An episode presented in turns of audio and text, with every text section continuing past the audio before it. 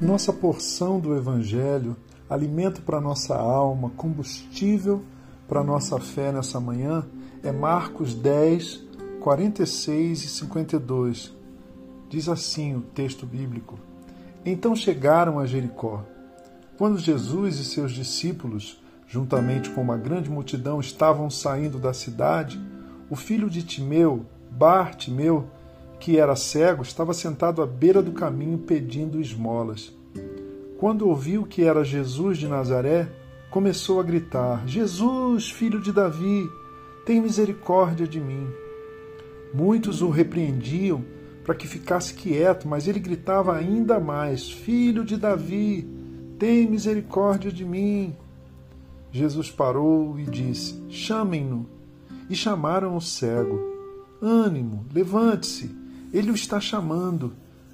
Lançando sua capa para o lado, de um salto, pôs-se em pé e dirigiu-se a Jesus. O que você quer que eu faça?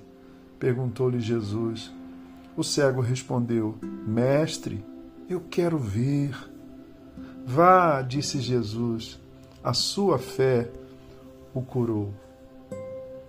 A primeira coisa digna de nota, chocante até, nessa passagem impressionante do ministério público do Messias Jesus é a oração de apenas oito palavras que Bartimeu, o cego de Jericó, faz. Jesus, filho de Davi, tem misericórdia de mim. Apenas oito palavras. Eu poderia enfatizar a pergunta que o mestre lhe faz, pergunta que deixa muitos de nós com uma falsa impressão de insensibilidade da parte de Jesus. Como assim perguntar ao cego, a um cego, uma coisa assim? É claro que um cego quer ver, reclamam muitos. Mas o fato é que não é bem assim, não. Há cegos que não querem ver. Aliás, como diz a sabedoria do povo, dos antigos, o pior cego é aquele que não quer ver. Isso já daria uma reflexão bem rica, mas eu quero ficar apenas com a oração de Bartimeu. Curta oração de oito palavras. Curta não, curtíssima, mas tão profunda quanto eficaz.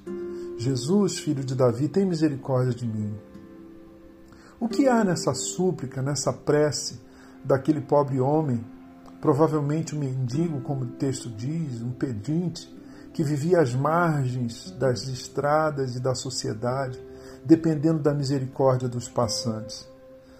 Ao dizer filho de Davi, Bartimeu reconhece a divindade de Jesus. Ele era o Messias. O Messias seria um descendente de Davi. O Messias não apenas traria libertação política da opressão romana, como libertação de enfermidades físicas, emocionais e espirituais, obviamente consequências do pecado. O cego já enxergava longe, o cego enxergava longe mais do que seus contemporâneos e conterrâneos. Bartimeu era cego, mas não cego para as profecias bíblicas, que talvez tenha aprendido, alguém ah, tenha lido para ele na escola, na sua casa, na sinagoga.